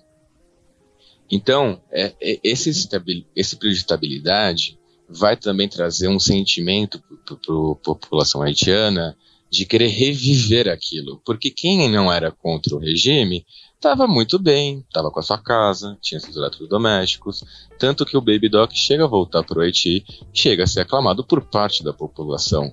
É, é, é, um pouco bizarro, é um pouco bizarro, mas isso realmente acabou acontecendo, tanto que, se não me engano, o próprio Baby Doc, que faleceu faz alguns anos, morreu no Haiti. Ele, mesmo depois de ter fugido para a França, ele chega a retornar chega a ser aclamado por parte da população, justamente por esse período de estabilidade que se houve.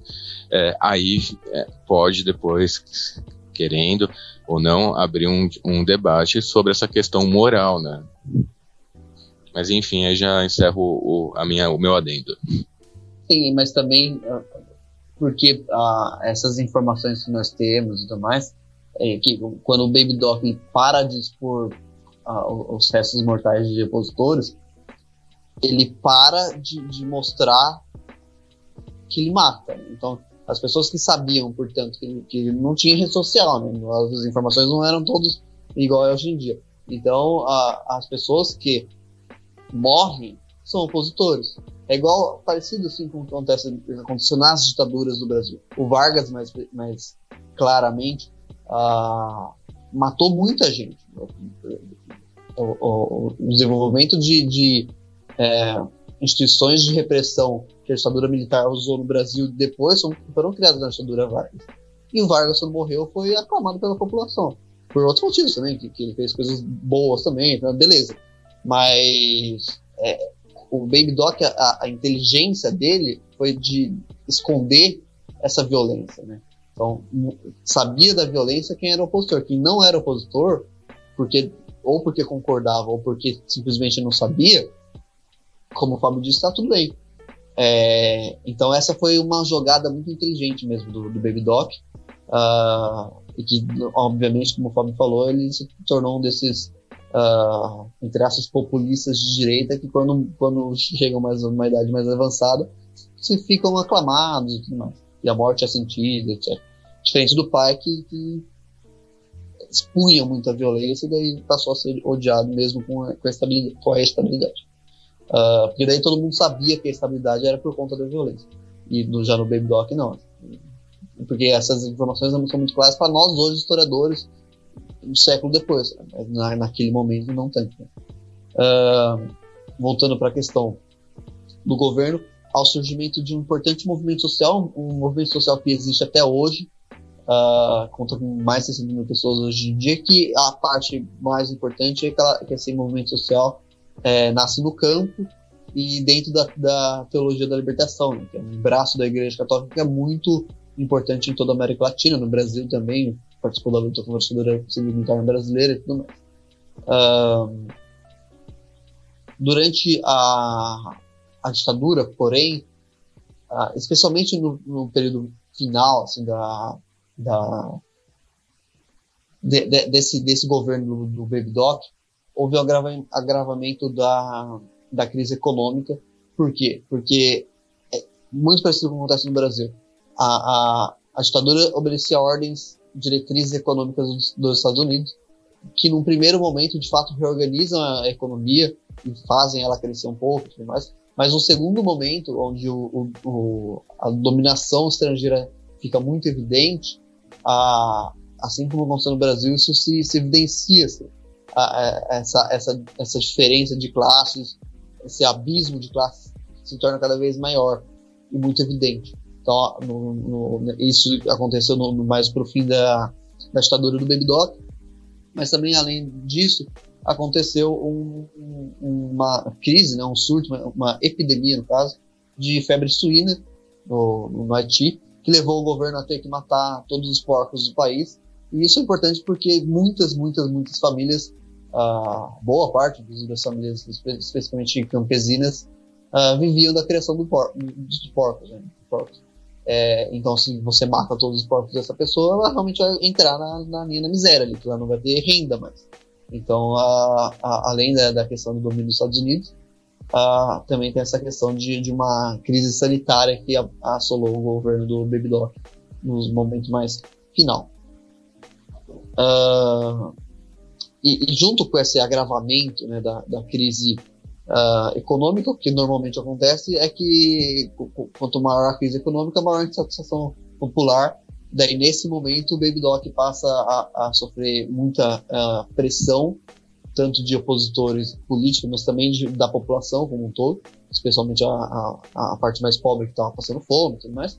E ele, uh, com medo, foge para a França, se exila na França em fevereiro de 1986.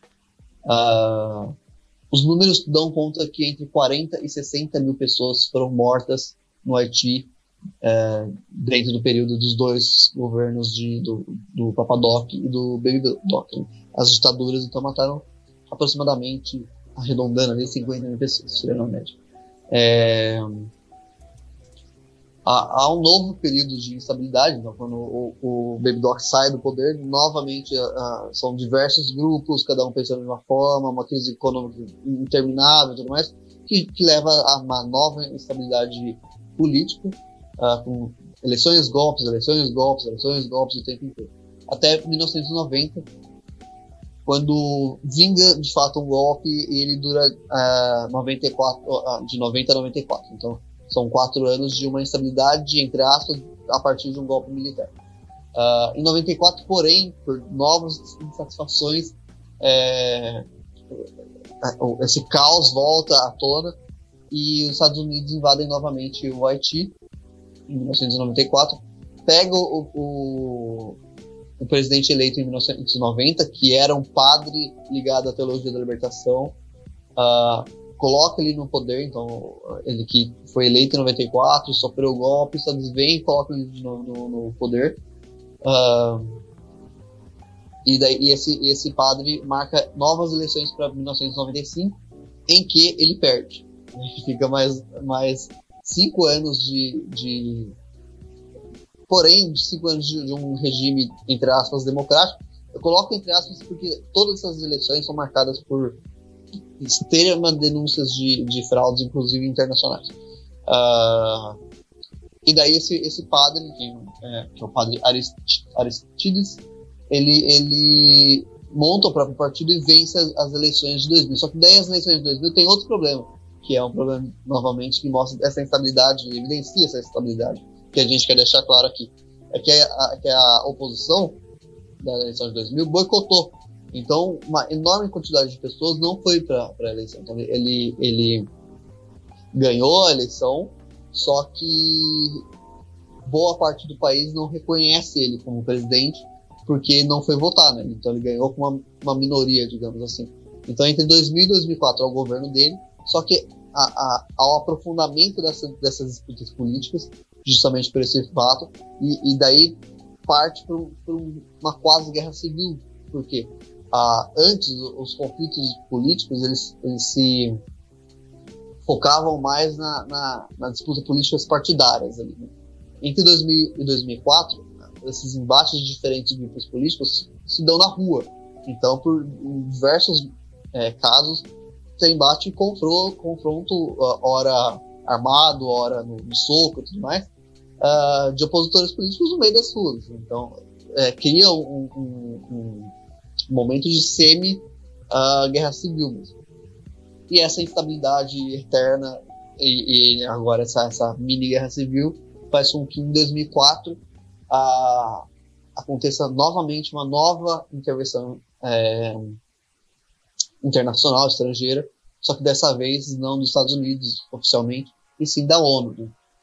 uma, uma ocupação de paz uh, da Organização das Nações Unidas, uh, que tinha como objetivo é, levar diversos militares, né, diversos milhares né, militares de diversos países, para ocupar o Haiti e, e, acabar com essas disputas políticas, mas também levar, portanto, restabelecer a ordem, e, mas também levar médicos, engenheiros, professores, uh, pessoas para dar uma base de construção de uma sociedade, uh, e não só militarmente. Então, a ideia desse, dessa ocupação era essa. E, e daí entregar o país para o seu povo, posteriormente, com, já estável para seguir um, um, plano democrático. Uh, essa ocupação inicialmente duraria até 2010, mas ela teve que se estender até 2017, por conta principalmente do terremoto que aconteceu em, em, em 2010. Só que eu não vou falar do terremoto ainda, vou falar rapidamente da ocupação, que nem tudo são flores, né? então como a, a, ONU, a teoria é essa, na prática a gente tem uh, o mundo conheceu depois diversas denúncias de abuso infantil, abuso sexual, uh, por exemplo, o contingente do, de militares inteiro do Sri Lanka foi obrigado a, a deixar o país depois que um, um, que um escândalo de, de, participação desses militares é, no esquema de prostituição infantil foi, foi deflagrado, ou seja, os militares chegaram lá para teoricamente ajudar a população e acabaram organizando um, um esquema de prostituição infantil das crianças haitianas. Uh, e outros, outros casos de, de, diversos abusos e violências também foram retratados. Uh, agora sim, falando do terremoto, o terremoto ele, ele aconteceu em 2010, um, um terremoto da, de mesma escala, até um pouco maior, no Chile também. Só que o Chile outro país, né? Então passa por um processo diferente. E o Chile tinha construção de infraestrutura melhor. Ou seja, o, o, o, terremoto no Chile foi muito grave, causou problemas, evidentemente, mas comparado ao Haiti foi muito menor. Porque o Haiti é, acabou, a, a, partir de 2005, principalmente, sendo assolado por vários problemas, tipo tufões, furacões, é, tempestades tropicais, mas que já é, causaram problemas é, estruturais no país, além dos problemas históricos de, de, falta de infraestrutura. Mas, quando chegou o, o, o terremoto em 2010, o, o, o, pouco que, entre aspas, o, não precisava nem ser tão forte o terremoto para acabar com, com, a, com, as construções, porque a infraestrutura do país, já desde o governo Baby Doc, era, era necessitava reformas. Então, quando, quando aconteceu, teve é, causou problemas sociais, problemas de, de, destruir tudo mesmo no país, muito, muito grandes. Então foi, foi algo que, que, além de toda a instabilidade política que a gente fala, falou aqui, além de toda a crise econômica que a gente falou aqui, o terremoto vem para abalar mais ainda o país. Só levando agora o programa para o final, é, em 2013, o governo lançou um, um manifesto muito importante que dizia que, a, que, as nações europeias deveriam ser obrigadas a pagar indenizações às nações americanas por conta da colonização, da escravidão, e especialmente um documento bem direto para a França, né, pelo que a França fez com o Haiti, tanto em relação à colonização quanto posterior em relação à, à indenização que, que obrigou o governo, o governo haitiano a pagar. E e daí, para puxar mais para agora, os, esse, esse cenário, portanto, de, de crises, uh, de governos corruptos, eleições fraudulentas, uh, instabilidades políticas e golpes dura até hoje. O, uma última informação aqui para vocês é que o Haiti, em 160 anos de república, teve pelo menos 11 golpes de Estado e mais de 50 presidentes, que mostra que é quase impossível desenvolver uma nação dessa maneira. Bom, agora acho que a gente já pode então ir para, para os fatos do, da morte do presidente. Posso Sim. ir? Sim. Só uns adendos é, sobre o terremoto. O Palácio Presidencial, para vocês terem noção, que teoricamente tem que ter uma estrutura melhor, caiu no chão e até onde eu sei, ele continua no chão. Né? Não, porque não tem dinheiro para substituir. Né?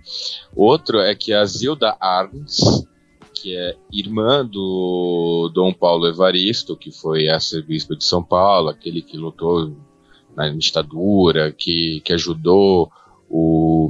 Como é que chama o rabino? O Henry Sobel. É, com a relação ao Vladimir Herzog, afirmando que não foi uma morte é, de suicídio, mas sim um assassinato, né? Gerou um grande, uma comoção na época. Enfim, a Zilda Arnes, ela estava no Haiti, né, no terremoto, ela fazia parte da pastoral é, da criança, ela estava trabalhando lá em um caráter humanitário, e ela foi uma das pessoas que veio a falecer. Infelizmente, uma pessoa que, que vinha com um caráter é, realmente humanitário, né? Agora vamos com, é, aos fatos que nós temos conhecimento com relação à morte do presidente do Haiti. No dia em questão, é, um grupo de mercenários, que até o momento se sabia que eram hispano-hablantes, adentraram à residência oficial do presidente e mataram a tiros. Isso, beleza, o Matheus comentou, vocês já devem ter visto nas notícias. O que tem de interessante, entre aspas, interessante, que rolou disso? Primeiro, o fato de serem hispanohablantes, mercenários, ou seja, já sabemos que não foi uma participação intensa da população haitiana. Se descobriu posteriormente que eles são colombianos. A Colômbia, por justamente esse longo conflito que se teve armado, é, para quem não sabe, vai escutar o nosso podcast sobre a Colômbia, que a gente fala bastante sobre isso, tem uma população que é treinada é, armada e num país latino-americano onde não tem muitas oportunidades, elas acabam em um dado momento indo é, se tornarem mercenários. O que tem de interessante em saber isso? É, os mercenários, eles são pagos e são caros. Não são coisa, não é uma coisa barata. Então quem encomendou a morte, que até todo momento ninguém sabe, é alguém de dinheiro. Pode ser um interesse exterior? Dificilmente, não teria muito interesse. Pode ser um rival político? Sim. Por quê? O próprio presidente do Haiti já estava, é, de, vamos dizer, de uma forma não tão legítima no poder, porque ele já estava adiando as eleições, porque dizia que não havia é, uma infraestrutura, um momento é, para a eleição acontecer, e ele estava postergando as eleições. Então já não tinha toda essa legitimidade no momento e, consequentemente, já haviam pessoas que já não gostariam que, a, a, que ele continuasse no poder, né? O Jovenel Moisy. Eu acho que eu devo estar falando completamente errado. De qualquer maneira, quando eles adentraram, o interessante é que os únicos mortos nessa história foi o presidente. A primeira-dama, a senhora eu vou tentar falar corretamente. Martine Marie Etienne Joseph, é, ela foi baleada, contudo, ela sobreviveu, foi transferida diretamente para os Estados Unidos e na cidade de Miami, onde ela se mantém hospitalizada. Os dois filhos do casal, como o Matheus bem disse, saíram ilesos, né? E por fim, é... por que que matariam ele? Ao meu ver, na minha análise, é com relação à posse de presidência. É o que a gente já pôde analisar, o que o Danilo falou ao longo de todo o episódio, a gente vê é, uma instabilidade política no Haiti ao longo da história, desde o momento da independência, desde o momento pré-independência, melhor dizendo, até ontem, literalmente no caso de ontem. Então, você já tem um presidente que ele não tem é, uma legitimidade política, né? O Haiti já passou por protestos em 2019 por essa questão, pela falta de eleições.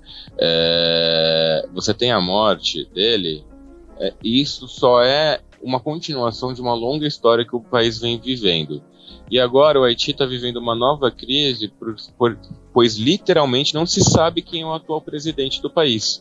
Você está tendo uma concorrência entre o presidente do Senado é, e o atual primeiro-ministro é, para justamente conseguirem fazer uma eleição no país.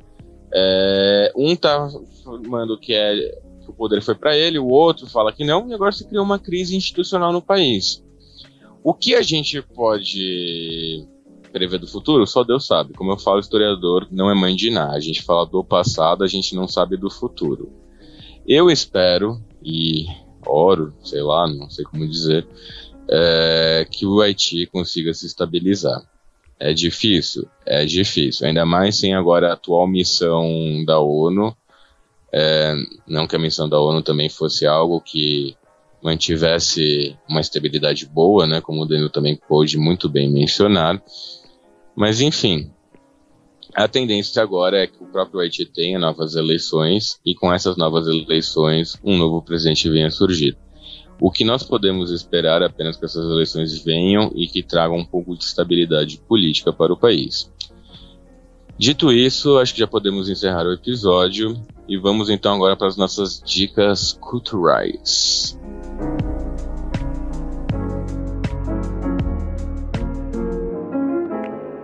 Então, gente, eu vou começar pelas dicas culturais. Uh, esse episódio só tem uma, senão a Jéssica vai matar. É, eu assisti esse, esse filme recentemente, uh, e, e, a dica original veio do Felipe Figueiredo, do, do, do Xadrez Herbal. No caso, não foi do Xadrez Herbal, foi no Fronteiras Invisíveis do Futebol. É, é um filme chamado O Dia que o Brasil Esteve Aqui, que retrata quando o Brasil foi jogar no Haiti, justamente como uma das. Da, da, uma missão, digamos assim, da, da, ocupação da ONU, levar o Brasil, o futebol, a seleção brasileira, Ronaldinho e companhia, para o Haiti e, e, levar alegria ao povo haitiano, e também porque o, a seleção brasileira é um soft power gigantesco brasileiro, usado pelo governo Lula habilmente, inclusive. Uh, e é um, é um, um, um, um filme muito interessante, acho que vale bastante a pena ser visto. Só essa hoje, não precisa me matar, gente. Bom, a minha dica cultural, infelizmente, não vai ter nada com do Haiti, até porque a única dica cultural que eu poderia falar do Haiti, o Daniel acabou de falar, porque é a única coisa que eu lembro da cabeça, que eu lembro desse jogo, por sinal, foi bem marcante até pra época. Você pode falar, bem... Fábio? Ó, ó, fala, é. fala fala do Fronteiras Invisíveis do Futebol Haiti. É muito bom também. Mas pra que se você acabou de falar isso, meu jovem? Você pode enrolar, falar não, porque isso, aquilo. Então, então gente, estamos fingindo que a gente tá editando as coisas e eu tô aqui, tive uma ideia brilhante, galera. Vamos escutar Fronteiras Invisíveis do Futebol com Felipe Nobre Figueiredo e Matias Pinto sobre o Haiti. Fica aqui minha dica. Mas voltando ao mundo normal, onde vocês escutaram toda a nossa linda conversa, é, a minha dica cultural vai ser sobre uma pequena série que eu descobri no YouTube, de origem portuguesa, da Terrinha, que chama-se Conta-me História. Que é, é, é, um modelo que até veio para o Brasil pela Band, com a Lilian Schwartz e o Dan Stuba, sobre a história do Brasil, mas que partiu justamente de Portugal que é um apresentador e um historiador que viajam ao longo do tempo e vão contando os principais momentos da história portuguesa. É claro que muitos desses momentos vão se, se cruzar com o Brasil, como a vinda da família real, ou o que eles vão chamar de achamento ou descobrimento do Brasil, o que para nós é a chegada deles. É, é, bem válido, é bem cômico, não é difícil de entender. Para quem acha que Portugal fala uma outra língua, não é, é bem tranquilo. Eles falam de uma maneira bem legal. A, eu assisti o um episódio sobre a vinda da família real ao Brasil, da fuga, né, da, da mudança da corte. Fica a dica, é válido. É para é, esse é um selo de aprovação para a família, para mamãe, papai, tio, vovô, papagaio e o gato do Danilo. E aí fica aqui a minha dica do episódio de hoje. Bom, gente, a minha dica é muito simples, muito direta e reta. Leiam Francis Fanon. E é isso, gente. Para mim, eu acho que que é isso. Já podemos encerrar o episódio. Vocês viram que foi um episódio um pouco, né, complexo, grande, porém né? Como bem disseram, gente. Lembrando, fiz uma enquete lá no, no, Instagram. Perguntei também sobre duração de episódios. A galera falou que gosta de episódios longos, né? Médios e longos. E, e né, episódios que são divididos em duas partes. Então, assim, vocês estão gostando do conteúdo, né? É, sinal de que a gente está levando conteúdo diferente para vocês. E, e, é isso. Continue interagindo com a gente nas redes sociais. Vai lá no Instagram, pelo amor de Deus. Dê um like para essas humildes pessoas aqui que precisam um pouco do engajamento do Instagram, que já não é legal, né? Já, já não ajuda um pouco, né? Porque o algoritmo do Instagram ele boicota várias, várias coisas. Mas enfim, gente, nosso Instagram é arroba entre prosas e divagações, sem acentos, né? Podcast. Entra lá, dá uma curtida nas fotos, observe os episódios que a gente já lançou, que já passaram. Não deixe de ativar sino, notificação, porque toda vez que a gente tiver algum episódio, não tiver episódio, toda vez que a gente tiver alguma movimentação estranha no Brasil, vocês vão saber por lá. E é isso, gente. O episódio foi maravilhoso, todo mundo bem informado. Quem sabe a gente não volta no futuro, né? não sabemos o que o Haiti vai nos. Né? E o Brasil, né? A gente está falando muito de Haiti, mas o Brasil também tá lá. Vai nos, nos guardar. Mas é isso, gente. Ouça os outros episódios. Siga a gente nas redes sociais e até logo. Tchau, tchau. Valeu, tchau, tchau. pessoal. Tchau, tchau.